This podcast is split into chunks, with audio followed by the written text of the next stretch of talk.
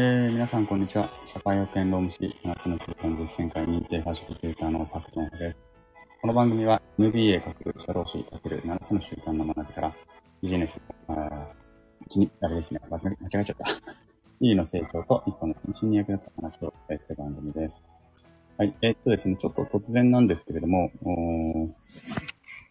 れは、そっか、7つの習タイトルをね、ちょっと間違えましたけれども、ちょっと7つの習慣についてね、学ぶライブを、あ学ぶじゃないの、語るライブをちょっと始めたいなと思って、突然始めてみました。あの、私、7つの習慣実践会認定ファシリテーターっていう、まあ、認定資格を持っておりまして、あの、そういう実践会なんていうのですね、えー、月1ぐらいで希望者の方を相手に、あの、行っております。で、7つの習慣って、まあ多分好きな人とか、読んだことある人とか、結構気になってる人って多分スタイフ界隈にも結構いらっしゃるのではないかなと思いまして、あの、7つの習慣を一緒に語れる回があったら面白いかなと思ってやってます。で、実は昨日の夜やったんですけど、ななんかね、音声がすごく変になっちゃってたみたいで、後から聞き直したら。うーん、なんかということで、ちょっとリベンジで、あの、行ってるところですね。これ今音声大丈夫かな？ちょっとわかんないんですよね。多分大丈夫じゃないかと思って信じて話していきたいと思います。はい。えっ、ー、と、ではですね、まあ、今回は7つの習慣ね、本当は土曜日に私7つの習慣に生きるっていうコーナーを収録で配信していたので、今回はこのライブをですね、えー、その代わりにしたいなと思っているところであります。えちょっとね、この後お出かけも、あの、お出かけもしなければいけないので、ちょっと15分ぐらいだけになってしまいますけれども、簡単に喋ってみようかなと思います。えっ、と、7つの習慣って多分、その書籍をですね、知ってる方は結構いらっしゃるとは思うんですけれども、どういう本かっていうのをちょっとね、簡単に今日は概略をお伝えして、自分自身が、私自身がなんで7つの習慣をね、そんなにも、まあ、読んで、うん、なんていうかな、自分のバイブルとしているのか、みたいなところをちょっとお話ししたいなというふうに思っています。えっと、7つの習慣というのは、まあ、著者はスティーブン・アル・コビーさんというね、アメリカの方です。で、そこのコビー博士、コビーさんがね、えー、1989年にアメリカで発刊されたのが最初ですね。はい。で、日本語の訳版は1996年に発行されています。なのでもう30年、アメリカで発行されて、30年経つのかな？うん。で、日本語版にな、ももう20年以上経つっていう感じで、結構ね、時間が経ってるなんですね。で、これまでに、まあ20年、30年経ってもまだこれだけ有名っていうことは、結局、今もまだ売れ続けているっていうことなんですよね。で、今ね、世界でなんと4000万部売れた、売れてるらしいです。で、44カ国語に翻訳されている。私が7つの習慣を本格的にこの座学で学び出した時は、3000万部って言われていたので、まだ5年、5年ぐらい前ですね。その時に3000万部って言われていたので、一気に、一気にですね、本当、うん、1000万部まで増えてる。日本日本でも今240万部売れてるということです。これも5年ぐらい前だと200万部って言われているので、まだまだ継続して引き続き売れ続けている。で、日本で言うと漫画とかね、そういうのも出ていますので、そういう関連本まで入れるともっと増えるということらしいです。はい。で、さらに言うと、世界でね、160カ国で法人研修が行われているということなんですよね。すごいですよね。うん。フォーチュン100の中の90%、フォーチュン500の中の75%以上は導入なと、あ、あの、今言われているところであります。何で、何が一体書かれているのかとか。こんなに世界的に売れてる。まあね、本当ドラッカーか、ドラッカーのね、あの、本もまあもちろん有名ですし、まあ、そのね、経営で言うとドラッカーかな。こういう、なんて言うんでしょうね。うーん。これはなんて言うんだろうね、7つの瞬間ってね。簡単にすごく俗っぽく言えば自己啓発なんだけど、そういうんじゃなくて、ね、あの、これも一応ビジネスとに位置づけられてはいるんですけどもね、あドラッカーか、本当この7つの習慣かっていうようなところじゃないかなと思います。ね、世界的にこうやって売れ続けてる本っていうのは。はい。で、うん、で、何が書かれてるかっていうことなんですけども、書かれてる内容っていうのは、このボビーさんという方がですね、まあ、これ発刊された、発行されたのが1989年ですから、アメリカが建国されたというね、まあ、いわゆる独立宣言というものが、1776年から200年後ぐらいに書かれたんですけれども、まあ、この建国以来200年の成功に関する文献、成功というものに関する文献をこのコビーさんが、全部ね、あらあらゆる文献を調べたって言うんです。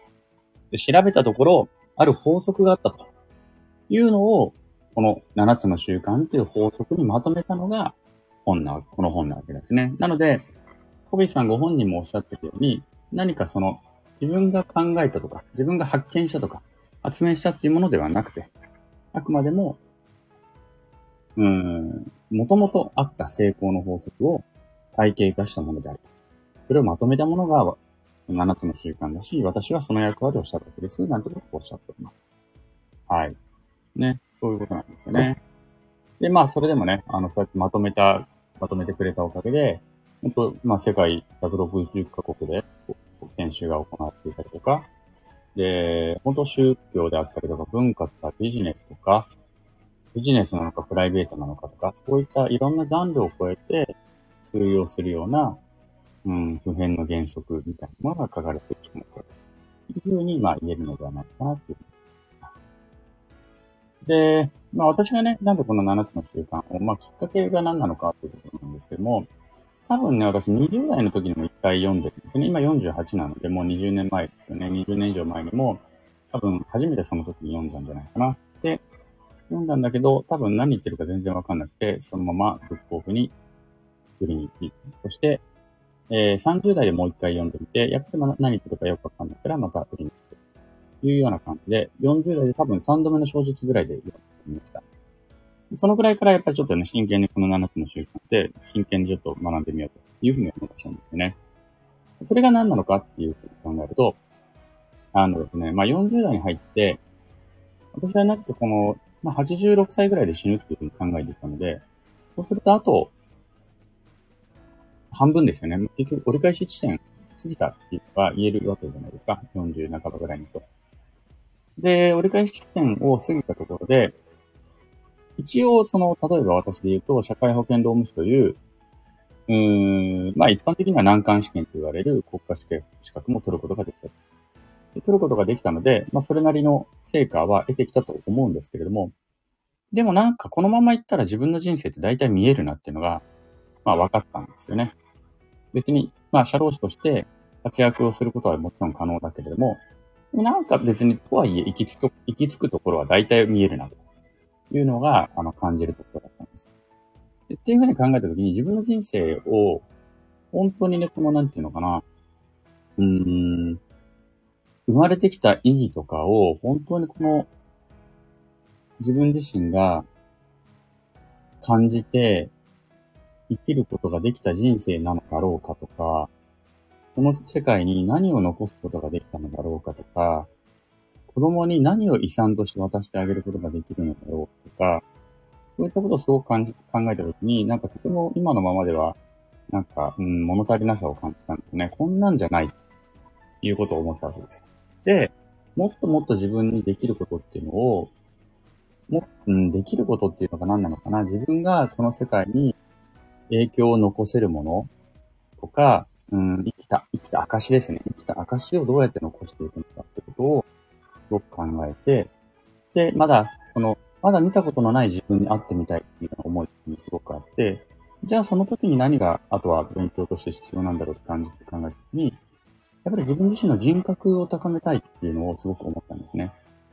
あの、世の中のやっぱり偉人と言われる人たちっていうのは、まあ、いろんな人たちがいるので、あの、性格的には無茶苦茶だったとかっていう人たちもいるのかもしれないですけどもね、そうやって名を残した人たちの中で。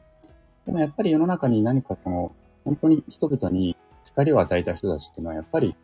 うん、人格も素晴らしかったのではないのかなというふうに思ったし、私自身もそこを高めることによって、もっともっと世の中にいい影響を残して死んでいきたいということを考えたわけです。なので、まあ、それをやると、ためには、まあ、7つの習慣というのがやっぱり最後はね、一番いい、あの、教科書になるのではないのかと思って、まあ、本格的に勉強していって、出していただきます。はい。で、実際ね、7つの習慣を勉強していくと、本当に自分の中で、うん、ここに立ち戻れば、何かまた自分がブレたとき、自分の精神が乱れたときに、また戻る、あの、一つの、まあ、7つの習慣で原則っていう言葉が使われてるんですけれども、そういう原則に立ち戻ることができるということで、今でもとても大切な書籍として、まあ、残あのね、手元についてということであります。はい。で、7つの習慣実践会というのは、もともとこの7つの習慣って、結構判権がね、結構ガチガチに固められてて、フランクリン・コビーグループというところが案件を持っていて、で、日本で言うとフランクリン・コビー・ジャパン社というところがね、案件を持っていて、主には法人研修をやってるんですよね。法人研修がやっていて、なので結構大きい会社に勤めてる人とかだと、あの、その、セミナー受けたことありますよ、研修受けたことありますよ、なんて話もよく聞くんですが、まあ、主に法人研修。もしくは、個人向けのものもたまにやっていますけれども、結構比較的高いお値段を、が必要となっている。なので、B2B か B2C かの、まあ、セミナーがしかあったんですね。これを、7つの習慣の、えー、このフランクリン・コビージャパン社との提携団体として、フランクリン一般社団法人7つの習慣アカデミー協会という協会が立ち上がり、そこが提携団体として C2C の、一応ね、世界初と言われてるんですけれども、初めて C2C でできる、このプログラムを作られたわけですね。これが7つの習慣実践会と言われるんです。で、あの、非常に安価で、そして7つの習慣を、まあ、ティーチングするというよりも、一緒に本を読みながら、ワークをしながら、自分自身のビジネスとか家庭とかにプライベートとかに落とし込んでいって、そして続きを得ていくっていうような、ファシリテーションをするための人が、この7つの習慣実践会ファシリテーターと呼ばれる、今私が持っている、まあ、認定したということであります。だから、非常にあの、安価にね、私で言うと3800円とか、そういうお値段で、あの、1回のね、実践会を行っているんですけれども、まあ、そういった形で実践会を行っているということです。はい。まあ、そんなことで、まあ、今はね、あの、今私がやってるのは、今、グローブス経営大学院という、まあ、大学院に通っているんですけども、そこの大学院に通われている方の中で一緒にやりたいですという方がいらっしゃって、その方々、まあ2名だけですね。2名の方と一緒に実践会をやったりとかしてるし、まあ、今後もし、スタイフのね、仲間の中でもやってみたいという方が出てきていただけるのであれば、こういう実践会もね、やっていきたいなというふうに考えています。スタイフ仲間のだけの7つの習慣実践と、いうのもできても面白いかなというふうに考えたりしていることあります。はい。まあそういうことでね、あの、まあできるだけ毎週土曜日こういう形で、7つの習慣に関しては、どちらかというとちょっとライブでやっていこうかなというふうに考えています。収録でいつも毎週土曜日、7つの習慣に生きるっていう、まあ収録をやっていたんですけれども、まあ、どちらかというとこの話題は収録よりもライブをやって、私が今自分自身が何してるかとか、あとは、あの皆さんの中で7つの習慣に興味のある方々のと会話をしながら、何かそういうね、うん、いい時間にできてたらすごくいいんじゃないかなというふうに考えている次第であります。ちょっとね、時間はあまり、あの、決められないので、仕事とか、あの、その大学院の勉強とかあるので、ちょっとなかなかその時間を決めるってことはできないですけども、週末の夜とか、そういう土曜日のね、えー、出下がりであったりとか、まあ、こういったところに、そういったところでね、ちょっと、まあ、なるべく予告はしようと思ってますけども、あの、7つの週間実践ライブって、ライブ形式でお送りできればいいかなというふうに考えております。はい。ということで、えー、今日はあたりはですね、このくらいにしていきたいと思います。はい。えー、こうしたね、放送が面白かったり、なんかためになったり、今後もまた自分も参加したいよなんていう方々はね、いいねとか、コメントとかレターとか、ね、そういうリクエストなんかもいただけると嬉しいです。では、はい。昨日より今日、今日より明日、一日一歩ずつの前進し、みんなでより良い世界を作っていきましょう。それでは今日はこの辺で、さようなら。